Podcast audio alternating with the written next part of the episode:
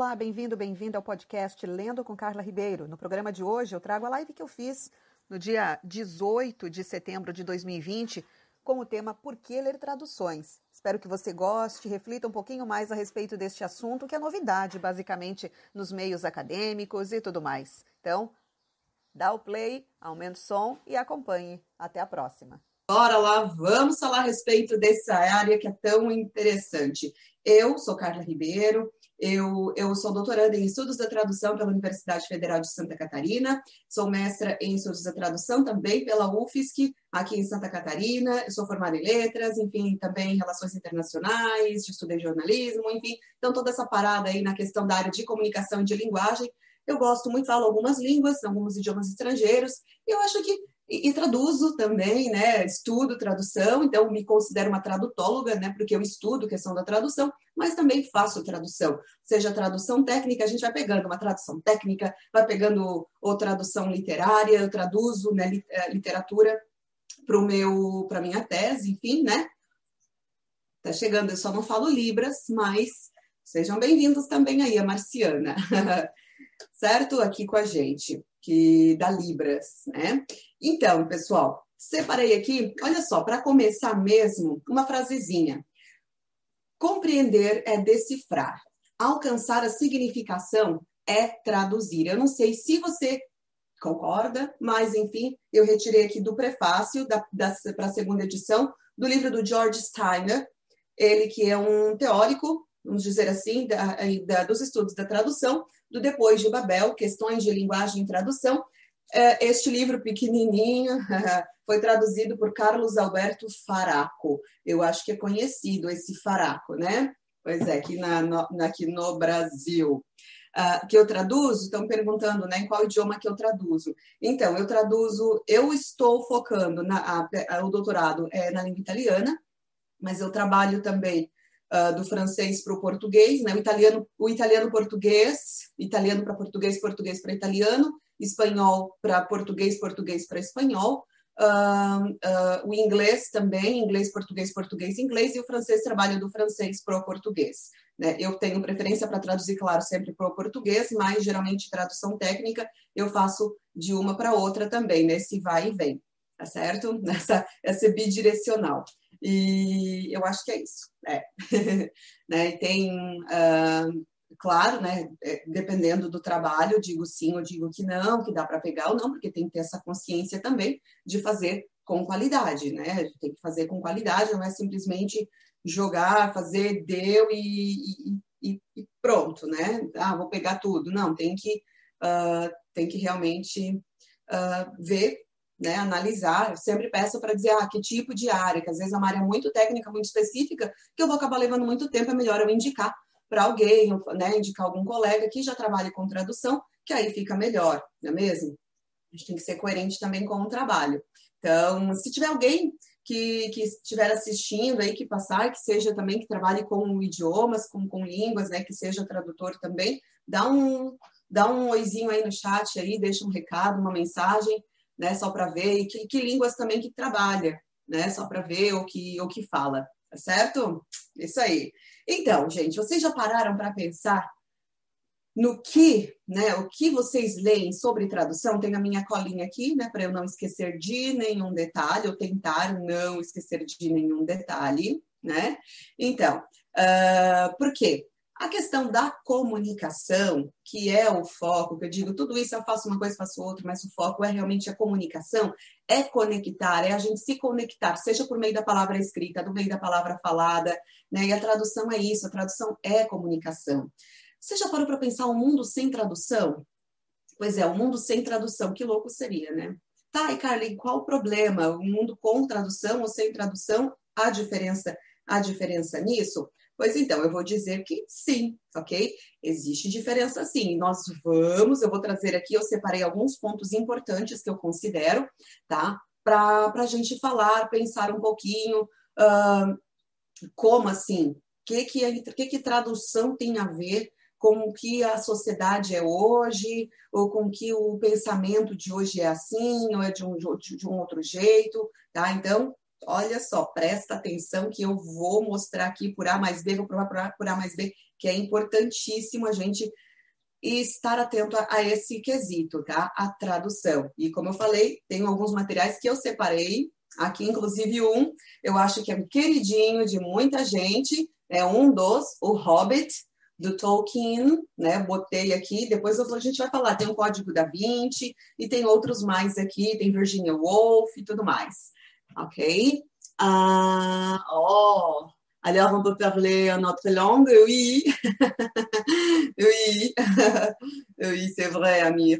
Uh, de où, de où êtes-vous? Uh, né, de onde é. Então, tem muita gente aí em vários lugares do mundo, pessoal do poliglotismo, do movimento poliglotismo, mas é, tem é, gente, assim, cada vez mais é enriquecedora essa área, esse movimento. Na semana passada eu não pude participar por conta de um compromisso, uma questão e outra de trabalho, mas teve o Poliglotar, que foi um movimento, esse ano foi um, um evento que esse ano ocorreu de modo online.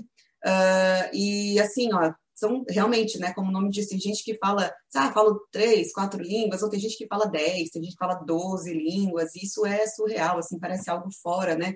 Claro que existem os níveis, a gente fala no, no B1, que é nível B2, outro é um C1, né? Você já ouviu falar nisso em relação ao quadro comum europeu, quadro comum né, de referência uh, europeu para é como se fosse como se fosse não são os níveis né de, de conhecimento do idioma e tudo mais. Inclusive, na semana que vem, a, a live de seis da semana que vem vai ser sobre isso. Quem é que pode trabalhar como tradutor? Quem que pode ser considerado um tradutor? Como ser um tradutor? Como se tornar? Em que momento eu posso ser um tradutor? Eu, eu posso dizer assim, não, agora eu vou trabalhar com, com tradução. Tá? Na semana que vem, o, o tema vai ser sobre isso, vai envolver a questão da profissão de tradutor em si mesmo, tá? E com, e com vários aí pensamentos e, e, várias sugestões, dicas e tudo mais.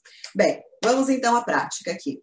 Ah, você já parou para pensar, né, que traduzir é, é um modo de comunicar, como eu estava falando, né? É um modo de comunicar, ou seja, passar a mensagem para alguém. Isso é algo básico, não é mesmo? Ah, ah, je suis triste parce que je ah, n'avais pas vous comprendre. vous parlez seulement français. uh, uh, mas vamos lá. Tem gente que fala, às vezes, o português, não sei se uh, da onde é, né? Tem, tem, muita gente acompanhando aí de vários lugares do mundo todo. Mas daqui a pouco você entende, daqui a pouco você vai falar português aí, Amir.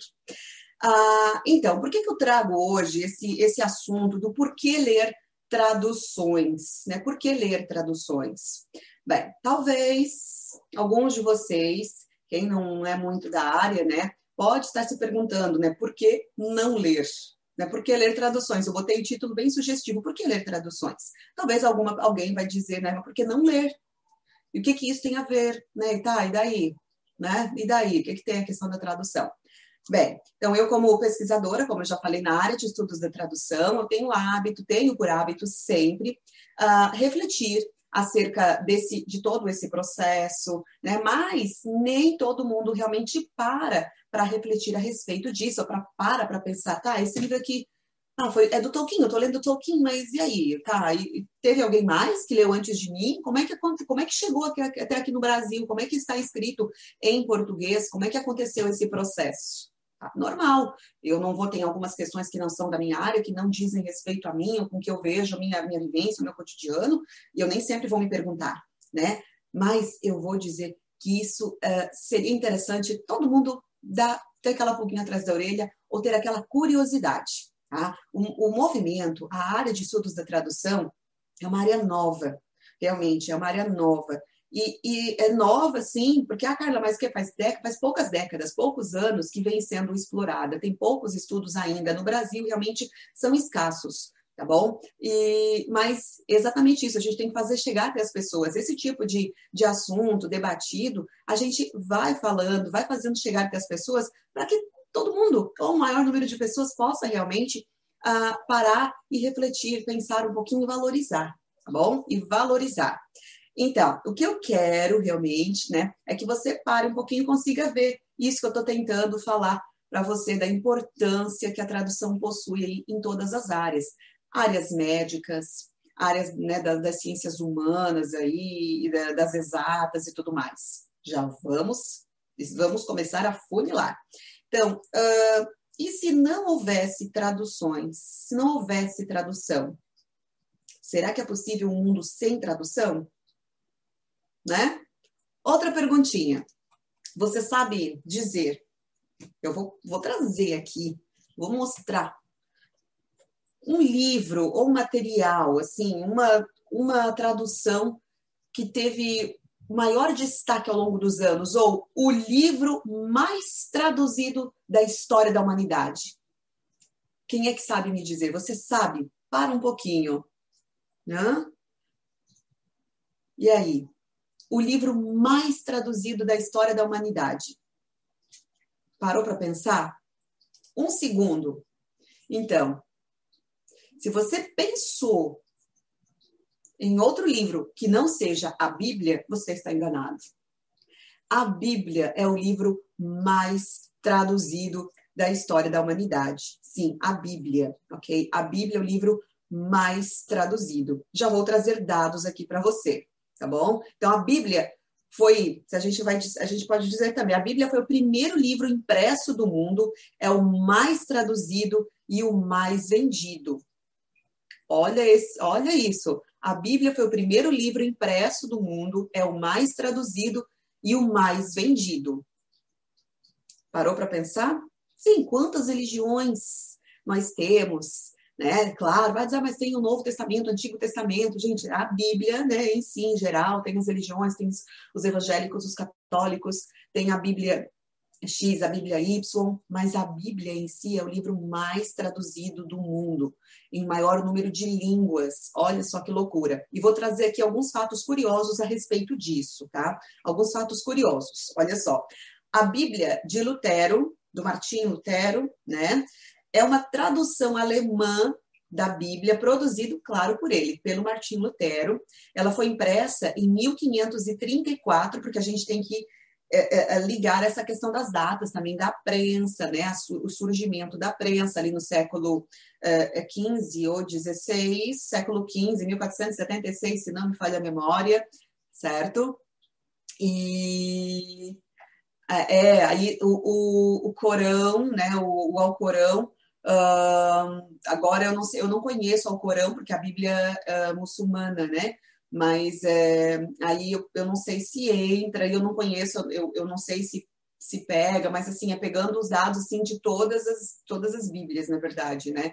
Então, até é interessante checar essa questão do, do Alcorão, mas eu vou falar aqui do islamismo, sim, tá? Uh, e essa importância de chegar até o nosso mundo ocidental.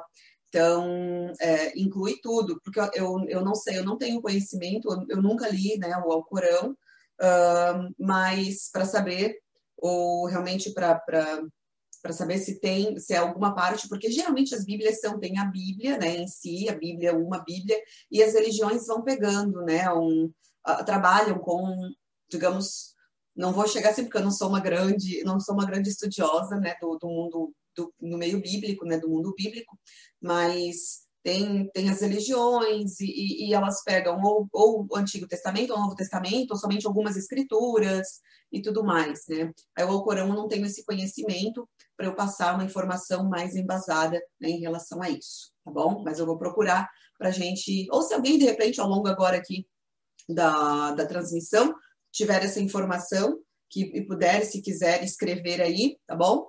Uh, eu, eu eu agradeço, super agradeço, porque eu não tenho o tempo aqui de pegar e, e conseguir passar a mensagem, tá? Mas é super importante verificar isso. Eu não conheço, se alguém conhece realmente né, o Alcorão, como ele, uh, se ele é uma parte também da Bíblia, como, digamos assim, da, da Bíblia, entre aspas, normal, né? Alguma parte, ou qual parte pega, ou se, ou se é totalmente diferente, eu realmente não tenho esse conhecimento, certo? Uh, bem, mas a Bíblia, no geral, tá? uh, ela foi impressa pela primeira vez no século XVI, em 1534, ok? Se eu não me engano, a, prensa foi foi criada, foi no final do século XV, ali 1476, se eu não me falha a memória, tá? Gente pode ter errado na data agora precisa, mas se eu não me engano foi isso, tá bom?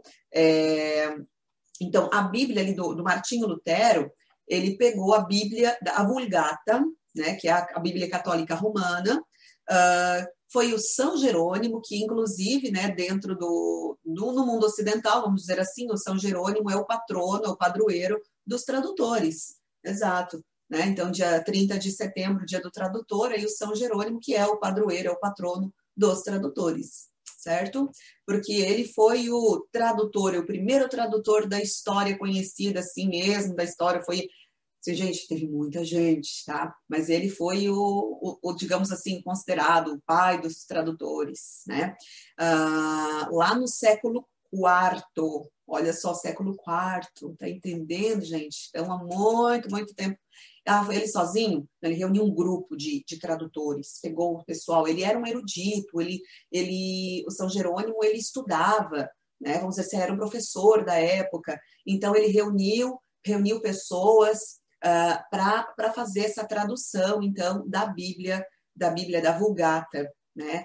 Então, para fazer essa, essa tradução.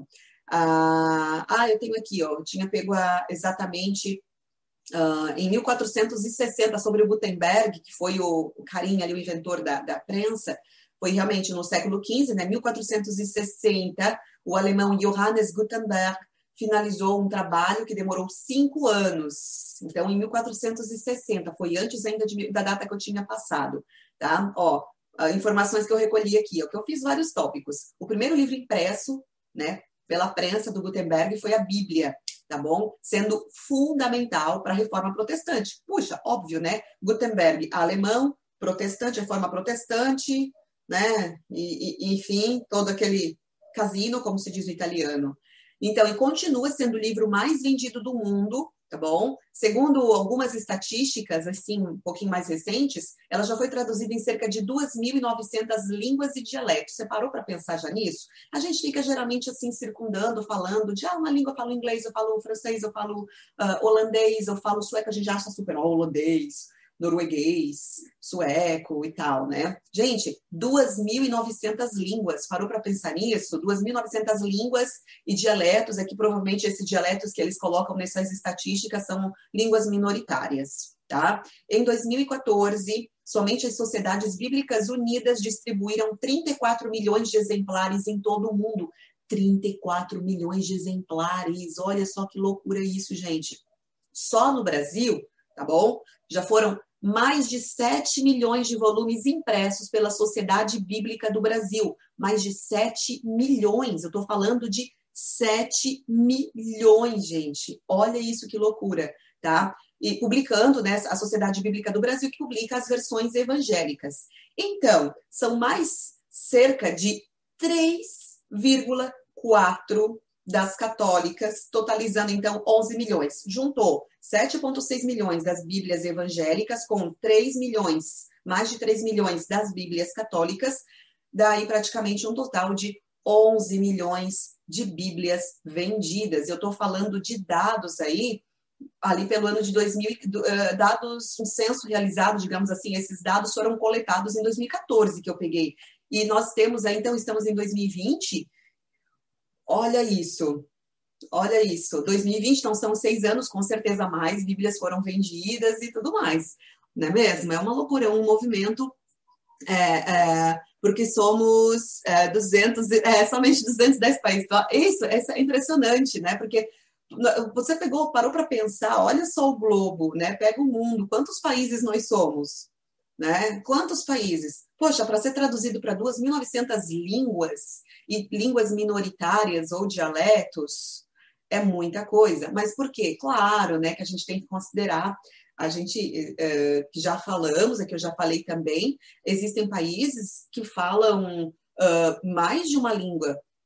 Vou pegar só um simples exemplinho, né? Se a gente for pegar a Suíça, Suíça fala, vamos lá, se eu estiver errada, me corrijam italiano, tem a Suíça italiana, a Suíça alemã, Suíça francesa e a do Romanche. É isso mesmo. Então, naquele paísinho, gente, quatro. Tem mais uma informação aqui, ó. Interessantíssimo tema, dado conta a data da primeira impressão, sendo por muitas religiões e culturas são ecos do cristianismo. Exatamente, é isso mesmo né? São, são ecos do cristianismo. E eu vou falar agora aqui também, em seguida, a respeito da questão da, da nossa história. Por que ler as traduções? Por que as traduções chegam até a gente? É, é, é, por uma necessidade, por uma necessidade, nós somos curiosos, né? Ah, vou deixar salva sim, a live vai ficar salva, tá bom? Vai ficar salva tanto no Instagram, no IGTV, aqui no perfil, quanto no YouTube, tá bom? Vai ficar salva e depois também no podcast. Vai sempre toda semana no podcast Lendo com Carla Ribeiro. É só acompanhar também e na, em todas as plataformas que eu nem sei, tá, gente? Todas as plataformas aí, o do, é, acho que é iTunes, né? Então, para os iPhones, para Android pra, e para iPhone também, tá bom? Então, obrigada pela participação aí. Quem está dando um pulinho, dá uma passadinha e confere. Isso é muito importante, porque é realmente é um tema super interessante, mas nem todas as pessoas realmente têm aquele momento assim, puxa, né? Nunca parei para pensar nisso. E, e, a gente precisa falar, e a gente precisa falar. Então, esse espaço é utilizado para isso. né? É utilizado para isso. Então, a Bíblia traduzida para mais de 2.900 línguas no mundo todo, sendo que nós não temos isso tudo de país. E aí? Quantos países, quantas línguas nós temos? Línguas que nascem, línguas que morrem, e línguas que, a, a, se a gente for pensar hoje, quantas línguas temos? Algumas já são consideradas. Pega o latim. Quem é que fala latim? Latim é língua oficial no Vaticano, né? Mas alguém fala latim aqui? E aí? mas é uma língua, é a língua que, uma das línguas, né, que originou tanta coisa, né, que foi a base para muitas outras. Então, a gente, o mundo todo é uma Babel. Se você não sabe, não conhece a história da Babel, procura aí depois, a Torre de Babel, a história de Babel, você vai, vai entender. Eu já contei essa história em algum, em algum vídeo aí, tá? Mas é muito interessante. Ou tá, tá na Bíblia. tá na Bíblia, é bíblico, né? Olha só, gente, nós somos baseados. Olha, nós somos toda a nossa base, a base cristã, ocidental, ocidental. Mas puxa, mas ocidental, mas veio de outro, não veio do ocidente. Olha, o Oriente tem tanta coisa, a gente pegou tanta coisa de lá, eh, tanta história, tanta cultura, vamos dizer, né? É, é um, é, é um lío, é um lío, tá? Mas vamos em frente. Tem mais dados aqui para passar para vocês. Falar um pouquinho do São Jerônimo, que eu estava falando que ele é o patrono, né, dos, dos tradutores. E o São Jerônimo fez o quê? Como eu falei, ele foi o carinha, ele foi o tradutor, simplesmente, nada mais, nada menos da Bíblia. Ele estaria super milionário. Será? Ele estaria super milionário se fosse hoje, né? Mas ele foi, ó, o São Jerônimo, tá aqui, tá na internet, se você pegar depois a buscar ali o São Jerônimo, né? ele foi, como eu falei, ele foi um estudioso da época, ele foi um acadêmico, tá? Uh, e ele tinha fluência em grego, olha só, ele era fluente em grego e também conhecia alguma coisa de hebraico quando começou o projeto da tradução, então, tá? O projeto da tradução da Bíblia, ele era fluente em grego e ele conhecia alguma coisa do hebraico. Gente, estou aqui com o livro do Peter Burke e de, eu não sei se é, essa pronúncia é correta, porque é, eu vou ler como está aqui, tá? Poxiaxia. Eu não sei, são os organizadores do livro A Tradução Cultural nos Primórdios da Europa Moderna. Muito bonito, tá aqui essa capinha legal, tá? Quem está acompanhando aqui, deixa eu chegar mais um pouquinho perto. A luz ali não pega, né? Mas, ó, tá bom? A tradução cultural. Quem é da área dos estudos da tradução conhece muito bem certo? Ah, esse aqui, ó, é um volume, é um volume pioneiro que reúne uma equipe internacional de historiadores para apresentar a prática da tradução como uma parte da história cultural. A gente tem que pensar a tradução enquanto cultura também, tradução cultural. A tradução tem muitos pontos de vista, muitas vertentes, muitos lados para serem estudados, é muito amplo, né? Então, a gente tem que pensar né, desse modo também tá? Então, uh, vamos lá. O São Jerônimo, né? O Jerônimo conhecia, ele era fluente em grego e conhecia alguma coisa de hebraico. Perfeito. Ok. E daí, então, ele foi para Jerusalém. Olha, diz a história dele que ele foi para Jerusalém uh, para estudar os comentários judaicos sobre as escrituras, tá? Uh, olha só, e ele foi financiado também, gente o tradutor, ele vive de financiamento. Não adianta, ele não traduz só por traduzir porque acha legal e quer que esse material esteja disponível. Tem que ter alguém que faça, porque é um trabalho, dá trabalho. tá bom? Dá trabalho. Sim, semana que vem que eu vou falar a respeito disso, da profissão de tradutor mesmo. Hoje eu estou falando da questão da tradução em si, mas dá trabalho. Então, até mesmo o São Jerônimo, ele teve um, digamos assim, um financiamento, alguém que ajudou, que colaborou para poder tocar os trabalhos, né? Então, ele começou lá por volta de 300, ali no 380, tá bom? Uh, corrigindo a versão, digamos, corrigindo, né, trabalhando ali na versão latina do Novo Testamento, que foi utilizada no mosteiro lá em Belém, e ali onde ele, ele conseguiu concluir a tradução, então, tá?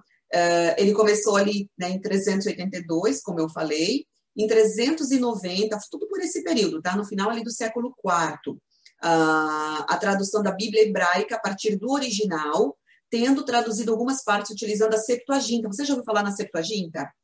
Pois é, a Septuaginta grega, a Septuaginta. Deixa eu até colocar aqui a Septuaginta. Esse nome eu acho muito, muito legal. Você busca ali, vai aparecer a Septuaginta, tem em PDF e tudo mais. Então, Septuaginta, o que é a Septuaginta? É a mais antiga tradução em grego do texto hebreu do Antigo Testamento. Tá? Feita então para uso da comunidade de judeus no Egito no final do século III antes de Cristo ali e no século II antes de Cristo, que teria sido realizada por 72 tradutores, de onde o nome então Septuaginta, septo, ok? Então é, é daí que vem o nome. Tudo tem relação. Olha só, vou repetir. O que foi a Septuaginta, Carla? É o Antigo Testamento. É o Antigo Testamento é antes né, do nascimento de Cristo. Não sou muito assim, né, muito da, da religiosa, mas a parte teórica assim dá para dá o gasto. Então a Septuaginta, tá? Ela é a versão, ela é a mais antiga tradução em grego do texto hebreu do Antigo Testamento, feita para a comunidade judaica no Egito no final ali entre o século II, entre o século III e, o segundo antes de Cristo, tá? Antigo Testamento. E segundo a história, ela foi realizada essa tradução foi feita por 72 tradutores, então daí o nome Septuaginta, tá? Sexagésimo, septa, septagésimo de 70, ok? Uh, então daí o nome a Septuaginta ok? Uh, então, a Bíblia hebraica, tá bom? Traduzida, então, uh, traduzida para o grego é, entre o século III e o século, entre o século ali, bota, é, não, é, a partir do século III, do século III antes de Cristo para cá, vamos dizer, tá? Para o zero, aí, para o zerado, do, do, nascimento de Cristo. Então, a Septuaginta, claro, escrita em grego, a tradução é em grego, ok? Do texto hebreu do Antigo Testamento. Olha que loucura. Você já sabia, conhecia, já tinha ouvido falar na Septuaginta? Sim, tá aí, é história, isso é história. E, ah, só para você saber, a, a Bíblia Septuaginta, ela, ela tem 39 livros canônicos, tá? 39 livros canônicos com os apócrifos ou deuterocanônicos com os apócrifos e deuterocanônicos. Falando em apócrifos, o Código da Vinci. Quem foi que traduziu o Código da Vinci? Esta versão aqui, que é da Sextante Ficção. Hum? Quem foi que fez a tradução? É importante, porque nem toda editora coloca o nome do tradutor no livro, tá? Nem toda editora traz o nome do tradutor. Eu fui procurar, né, o Código da Vinci de Dan Brown, que chegou ao Brasil. Para a gente conhecer a obra de Dan Brown, o Código da Vinci aqui no Brasil, alguém passou o trabalho de traduzir para poder ler, para a pessoa não ler, não ter que ler em inglês e aquela coisa errada toda. Então, alguém leu antes. Então, eu procurei, está aqui no final. A tradução é de Celina Cavalcante Cook. Celina Cavalcante Cook.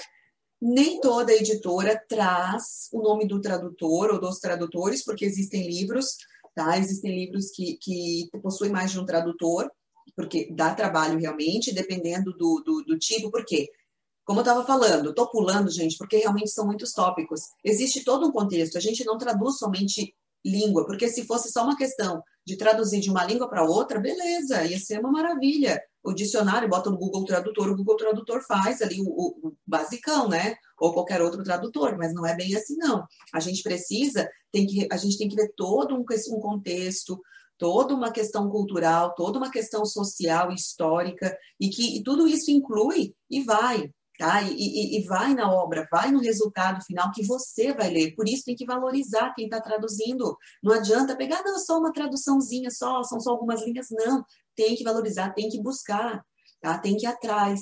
Então, aqui, ó, por exemplo, o, o Código da Vinci, eu falei aqui porque eu citei os apócrifos, né? Foi traduzido pela tradutora Celina Cavalcante Falco Cook.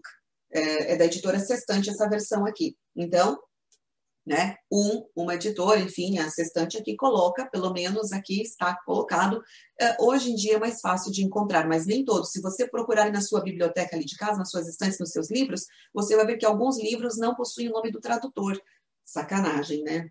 Hum. Inclusive nas referências, é bom colocar, tá bom? Nas referências, eu digo, nas referências bibliográficas, nos trabalhos acadêmicos e tudo mais, é super importante. Vamos dar valores, vamos dar valor, vamos dar vez e voz também para quem passou o trabalho, porque é, uma, é, um, é um escrever diferente, tá? É um escrever diferente, existe uma preocupação com isso. Então, vamos prestar atenção aí. Vamos voltar aqui, gente. Deixa eu pegar aqui que eu já passei de um lado para o outro. Então, Falei da tradução da Bíblia, que a, livre, a Bíblia foi o primeiro livro impresso do mundo, é o mais traduzido, o mais vendido, foi traduzido para mais de 2.900 línguas no mundo todo, sim, e está aí desde ali o século XV, fazendo sucesso, e que você nem sabia que São Jerônimo tinha sido o tradutor dela, que começou lá, teve a Septuaginta, não sabia disso, agora está sabendo, né? Ok. E vamos então agora para os 10 livros mais traduzidos da história. Você sabe? Será que você conhece os 10 livros mais traduzidos da história? Deixa eu abrir meu arquivo aqui, porque eu também decorar, decorado assim, né? Tudo de cabeça. Também não sou um crânio aí, é melhor eu, eu me pautar no, no, na minha colinha. Então, vamos lá. Os 10 livros mais traduzidos do mundo. Você conhece? Vamos já conhecer agora. Eu vou começar então do décimo livro mais traduzido, perfeito? Então, o décimo livro mais traduzido é um que eu não conheço, aparentemente. Mas eu já vou dizer o porquê que eu não conheço, e se você conhece um desses livros, diz aí. Pipi das Meias Altas. É um livro de 1945 de Astrid Lindgren. Por quê? É um livro de origem sueca que conta as aventuras de Pippi das Meias Altas, uma jovem com uma personalidade especial. O livro já foi traduzido para 70 idiomas e também adaptado ao cinema e à televisão. De repente, nós conhecemos por algum outro nome, alguma outra adaptação. Então, Pipi das Meias Altas, de Astrid Lindgren, ok? Um livro de origem sueca, portanto, por isso que talvez nós aqui não conhecemos tão bem essa obra. O nono livro mais traduzido da história, esse aqui é famosíssimo, vem lá da. Ai, ai, ai, agora? Ele vem de onde? Ele é um, uh, é um livro em francês. Sim, a obra foi escrita em francês, a origem aqui é da língua francesa. Você conhece? Eu conheço a televisão, ele já foi para filme, já foi para desenho animado, tá? Então, Vamos ver. Ele vem lá de um país muito legal e super conhecido também pelos quadrinhos. Falo da Bélgica.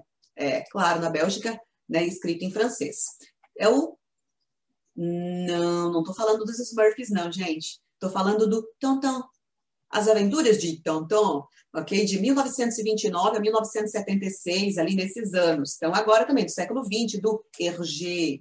Né? O Hergé, o autor, o o carinha e o mente pensante do As Aventuras de Tonton, né, o Tintim aqui no Brasil, né, As Aventuras de Tintim, tá? Que o Tintim, que é um jornalista, que ele vai resolvendo mistérios com o seu cachorrinho, né, com, com é o capitão, né, e tudo mais. Bem, você conhece As Aventuras do Tintim ou Tonton, que é uma história, ele vem da Bélgica, né, o Hergé, que é o autor, então, dessa obra, que já foi traduzida para 96 idiomas.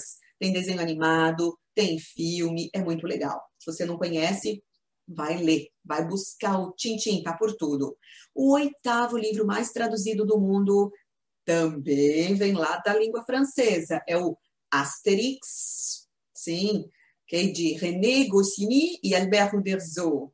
Obra composta por muitos livros, né, de história em quadrinho, né, as HQs é, Le Bande Dessiné, né, no francês, Le Bande Dessiné. Então, tem um humor, histórias de guerreiros gauleses que resistem à invasão romana. A obra foi traduzida para 112 idiomas, para mais de 110 idiomas, e também chegou também cinema, desenho animado, tem de tudo. Então, Asterix, todo mundo conhece Asterix e Obelix, né? Do René Goscinny, Albert Uderzo, super famoso. O sétimo livro mais traduzido do mundo meu Deus, a França dominando, a França não, língua francesa dominando, né? Com Jules Verne, que inclusive eu já falei dele, 20 mil léguas submarinas, de 1870. 20 mil léguas submarinas, né? uma obra de 1870, século XIX.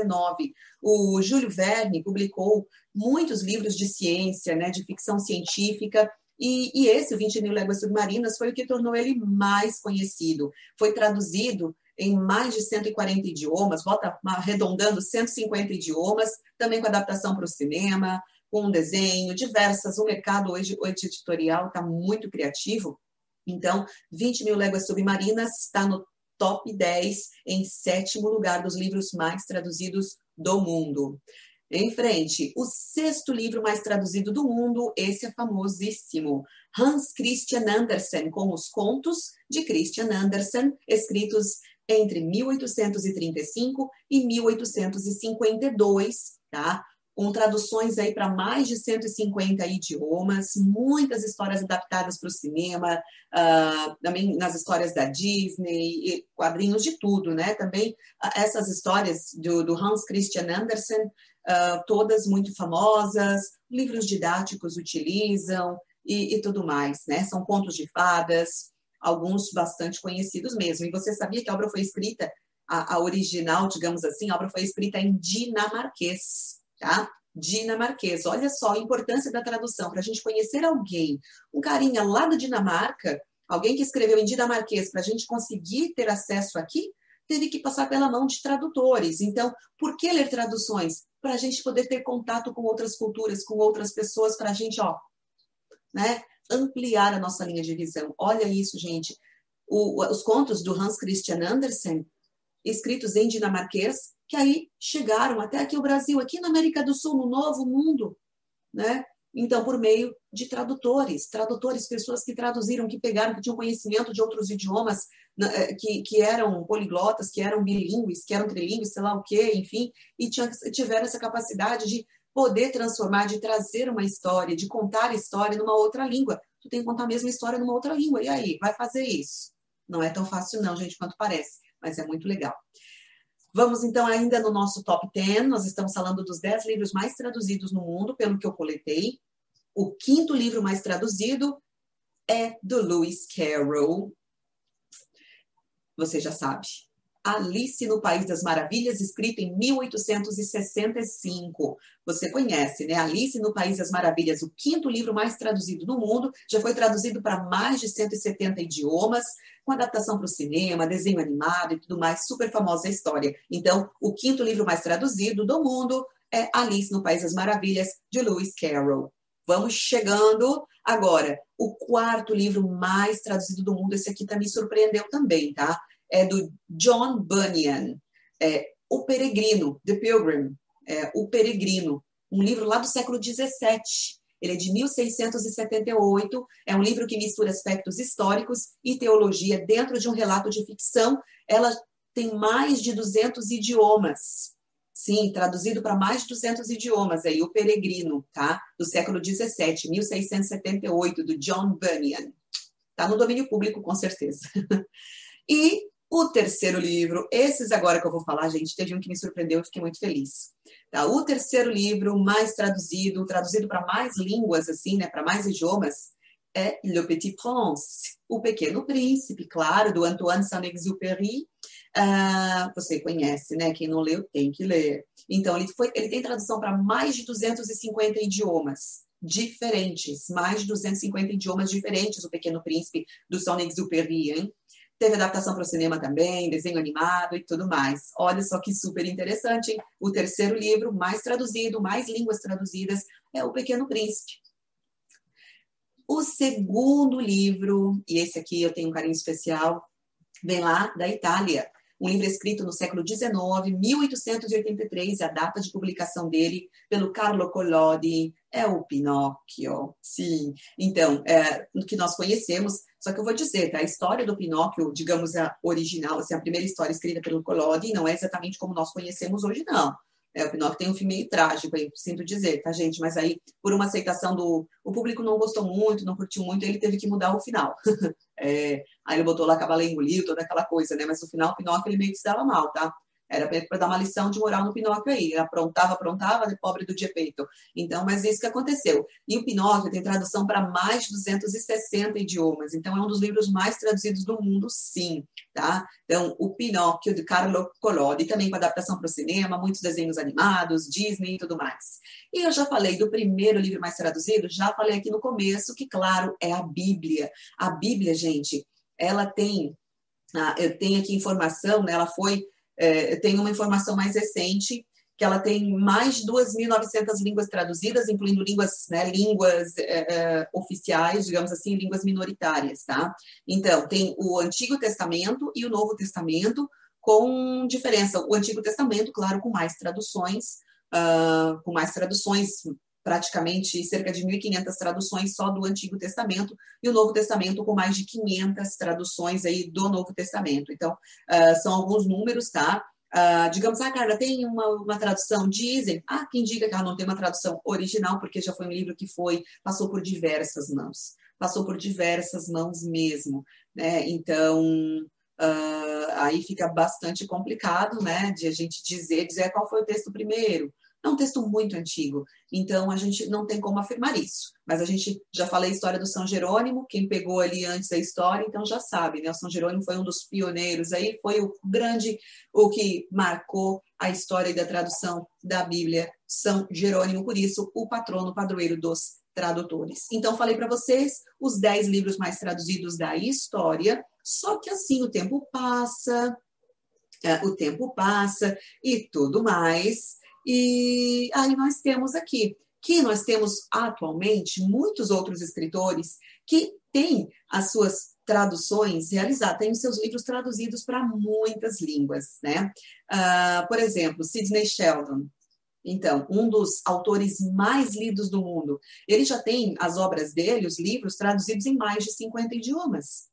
Então, olha que interessante. É de agora, Sidney Sheldon, né? Um dos autores mais lidos do mundo, tá bom? Então, tem, eu não sei se agora esse aqui tá exatamente, porque eu não sou uma leitora de Sheldon, ok? Mas eu não sei se ficou, talvez já tenha alguma publicação aí de onde eu peguei informação, mas aqui eu tenho informação de que até o momento seriam, né? 18 romances, todos alcançaram a lista de best-sellers do, do The New York Times, com mais de 300 milhões de cópias vendidas. Ele é recorde também considerado criador do gênero de romance com suspense, com obras adaptadas inúmeras vezes para o cinema, conhecemos, né, sabemos, e ele passou a ser realmente um dos escritores mais traduzidos do mundo. Um escritor brasileiro que é super traduzido é o Paulo Coelho. Né? O Paulo Coelho, a gente sabe, você encontra ele em tudo quanto é idioma. Vai para um país, vai para o outro, ele está sempre lá, está sempre lá, e ele é pouco valorizado, claro, ele ainda é aquela história, né? Se é valorizado, parece depois que tudo parte deste mundo. Mas tem que ter o valor. Se ele é lido, eu acho que tem que valorizar também. A minha opinião, eu já li alguma coisa assim do, do, do Paulo Coelho, não, não, é muito o meu estilo de, de leitura, mas ele escreve, escreve bem, óbvio, e, e, ele tem uma aceitação, ele tem uma, uma ótima receptividade no mundo todo, né? E, e ele vai, ele vende e, e, aceita, e as pessoas leem o Paulo Coelho. E ele é um dos mais, ele é, eu acho, eu arrisco a dizer que dos brasileiros ele é o mais traduzido atualmente, tá? Entre os escritores brasileiros, ele é o mais traduzido na atualidade. Arrisco a dizer isso, tá bom? Eu não conheço agora, na atualidade, um escritor brasileiro que tenha tanto impacto assim no mundo literário uh, como Paulo Coelho. É isso mesmo. Então a gente tem que fazer essa valorização, a gente tem que valorizar, ok? Isso aí. Agora nós vamos partir para alguns fatos mais históricos né, da tradução, porque nós temos aí mais 10 minutinhos apenas. Eu separei aqui algumas informações só então, por que ler traduções? Né? Por que ler traduções? Foi o tema que eu coloquei ali hoje. Por que ler traduções? Eu já respondi isso basicamente, para que a gente possa ter contato com o outro, com outros, com outras culturas, com outros universos, né? Para que a gente uh, desenvolva a nossa criatividade, a nossa imaginação, para que a gente se alimente de, de outros fatos, de que a gente conheça o mundo realmente. Né? É possível, sim. Uh, para nós termos a ideia aqui, olha só, eu vou trazer para vocês os historiadores mais traduzidos, tá? Os historiadores, porque nós temos teve um, um, período assim da nossa história que a gente teve que a gente tinha que pegar naqueles né, que viajam Marco Polo. Olha as histórias do Marco Polo, sendo todas reais ou não, mas para ter contato com outros países, com o Oriente, alguém teve que sair, tinha que escrever e depois para passar para as outras o que, que tinha, o que, que via, tinha que traduzir, tinha que ter contato. Então, para poder ter contato o Ocidente, ter contato com o Oriente, e aí? É, navegação, não tinha avião, não tinha e-mail, não tinha toda essa facilidade de comunicação. Né? Geralmente eram cartas, inclusive cartas é o meu foco de estudo, é o que eu trabalho, é o que eu estudo realmente, que eu traduzo, e inclusive período da navegação, século, trabalho com século XV, século XVI tá? Então, pesquiso isso, eu traduzo. Uh, e logo, quem sabe, aí tem, vai ter publicação para vocês aproveitarem, inclusive falando do período da navegação e cito o Brasil, muito interessante. Uh, então, a história necessita de pessoas que possam traduzir o, o meio em que vivem para outros, para que conheçam, para que tenham contatos realmente, seja para uh, contatos comerciais, Sim, relacionamento humano. Precisa, gente, precisa. Ó, para ler o Tolkien, alguém traduziu? Sabe quem traduziu? Pelo menos essa essa edição da Martins Fontes. A Martins Fontes é muito é muito legal, tá? Com com os tradutores. Eu gostei bastante aqui, eles puseram até a formação do tradutor e do, de todo mundo aqui. Então, ó, essa, essa, essa edição do Tolkien do Hobbit, foi a Lenita Maria Rimoli Esteves, que fez a tradução, ela é mestre, ao menos até esse momento aqui, até 2009, que eu tenho esse livro aqui, ela era mestra em tradução pela Universidade de Campinas, né, pela Unicamp, aí o Almiro Pizeta, professor de literatura de língua inglesa da Universidade de São Paulo, da USP, teve revisão técnica e consultoria com Ronald Edward Kermsey, e, Luiz, e a coordenação do Luiz Carlos Borges. Então, a, a Martins Fontes deixou tudo bonitinho, tudo certinho. Então, os tradutores aqui, basicamente, a Lenita Maria Rimoli Esteves e o Almiro Pizeta, né, da, da Unicamp, ela e ele da USP.